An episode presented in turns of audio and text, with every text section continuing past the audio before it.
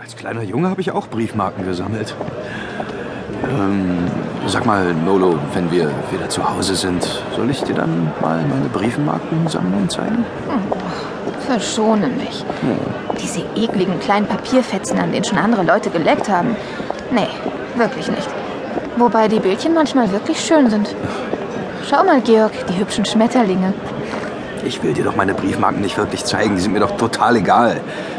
Das muss früher mal eine gute Masche gewesen sein, Mädchen auf die eigene Bude zu locken. Na, klappt wohl nicht mehr so. Hm? Na, kommst du dann vielleicht später mal auf einen Kaffee mit zu mir rauf? Wir können den aber auch bei dir trinken. Wir können den aber auch weglassen, wenn du weißt, was ich meine. Was? Wie? Ach so, hast du das gemeint?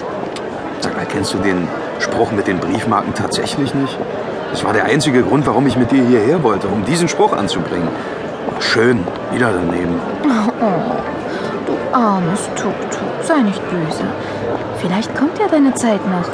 Bis dahin lass uns einfach dieses Spiel hier genießen. Und vielleicht schaue ich mir ja irgendwann doch noch deine Briefmarkensammlung genauer an. Dann kannst du mir zeigen, welche Schmetterlinge du schon gesammelt hast. Äh, äh, warte mal bitte, Nolo. Der Händler hier scheint auf deutsche Marken spezialisiert zu sein. Ja, es ist eine sehr gute Auswahl. Luftpostbriefe aus den 30ern.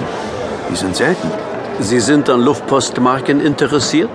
T-Rex sieht auf und blickt in das von einem dichten Bart zugewucherte Gesicht des Händlers in dem kleinen, vollgepackten Verkaufshäuschen, während Nolo sich schon eher mäßig interessiert dem nächsten Stand und dessen Auslagen zuwendet. Nicht wirklich. Ich weiß nur, dass sie manchmal ziemlich wertvoll sind. Aber sagen Sie, kennen wir uns? Ihre Stimme kommt mir so bekannt vor. Wahrscheinlich hören wir Franzosen uns für Sie Deutschen alle gleich an. Und Ihre kleine Freundin dort drüben heißt tatsächlich Nolo. Sie kennen die Bedeutung dieses seltsamen kleinen Namens? Nein. Habe ich noch nie drüber nachgedacht, dass der eine andere Bedeutung als niedliches kleines Mädchen haben könnte. Was bedeutet denn Nolo Ihrer Meinung nach? Ach, das tut wohl nichts zur Sache. Ich dachte nur, ich hätte das Wort mal bei italienischen Touristen gehört. Aber passen Sie auf, ich habe hier möglicherweise etwas für Sie. Ja, genau. Bitte. Erkennen Sie es? Ein Briefumschlag aus Deutschland. Abgestempelt am 1. Mai 1937. Wahnsinn. Der ist vom letzten Flug der Hindenburg, dem Zeppelin. Das muss wohl eine Fälschung sein. Da ist doch bestimmt alles verbrannt. Zum Glück nicht. 17.609 Postsendungen waren an Bord der LZ 129 und 369 haben den Absturz und das Feuer überstanden. Sehen Sie, die Kanten sind leicht versenkt. Stimmt. Boah, das gute Stück muss ja ein Vermögen wert sein. In der Tat, diese Postsendungen, die das Hindenburg-Desaster überstanden haben, sind unbezahlbar. Aber wissen Sie was? Ich schenke es Ihnen. Äh, oder nein, ich gebe es Ihnen, da mir dieser Brief eigentlich gar nicht gehört.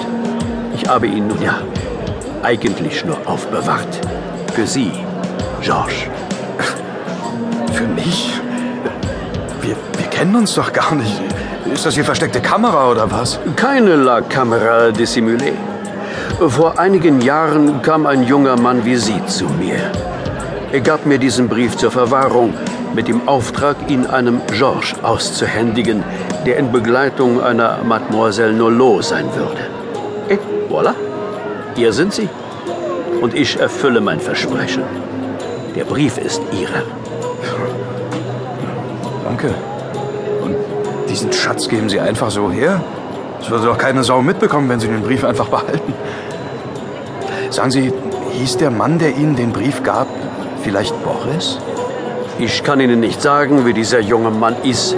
Und behalten kann ich äh, diesen Schatz auch nicht. Wer weiß, wer mich deswegen alles beobachtet. Ich bin Briefmarkenhändler. Und daher ist mir bekannt, dass es eigentlich nur 368 gerettete Briefe von der verbrannten Hindenburg geben dürfte. Von diesem Brief hier weiß die Sammlerwelt also offiziell nichts. Und das ist doch.